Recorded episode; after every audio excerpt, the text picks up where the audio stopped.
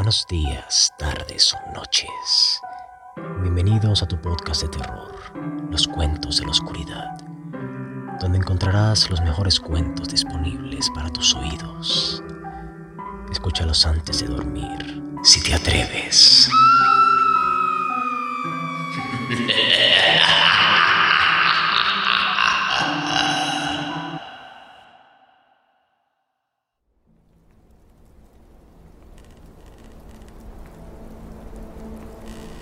Dos luces tras la ventana.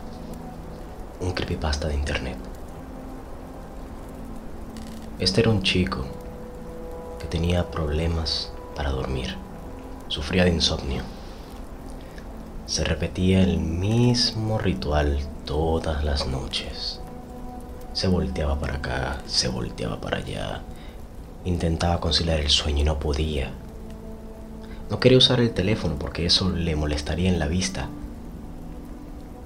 Miraba hacia arriba, a veces se sentaba, intentaba leer, escuchar música, nada, nada, nada conseguía dormirlo, nada. Hasta que un día, acostado, boca arriba, viendo a la nada, pensando en nada,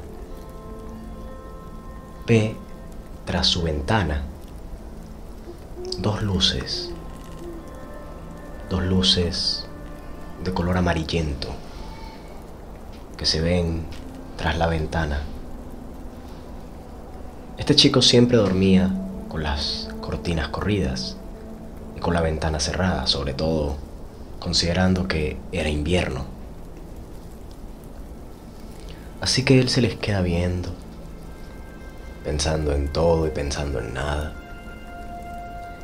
Y lo más increíble pasa, se queda dormido.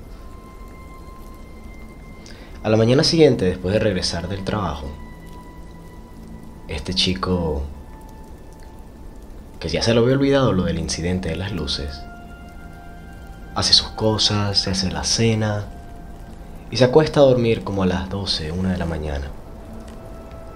Y cuando está acostado mirando hacia la ventana, se da cuenta de que ahí están las luces, sus luces salvadoras. Por lo que él se les queda viendo otra vez. Y lo increíble pasa una segunda vez, se vuelve a quedar dormido. Este incidente pasa otras cuatro veces, hasta que días después, que era fin de semana, él en la tarde se pregunta de dónde habrán venido las luces, de dónde vendrán las luces. Esas dos luces pequeñas, de color amarillento, que él ve todas las noches. Así que él abre la cortina, levanta la ventana y el aire frío de invierno le pega en la cara. Y él se pone a buscar. Serán los faros, ¿no? Los faros están allá bien lejos, cerca de la carretera.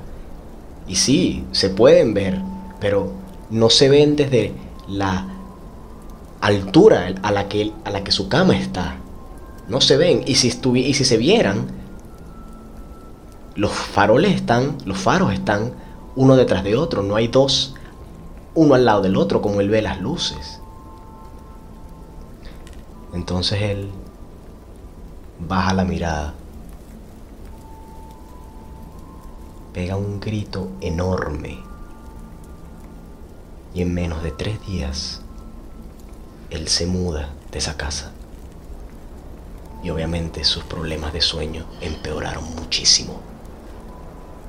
Porque cuando bajó la mirada, vio que en el afeizar de la ventana habían unas muy, muy profundas marcas de garras.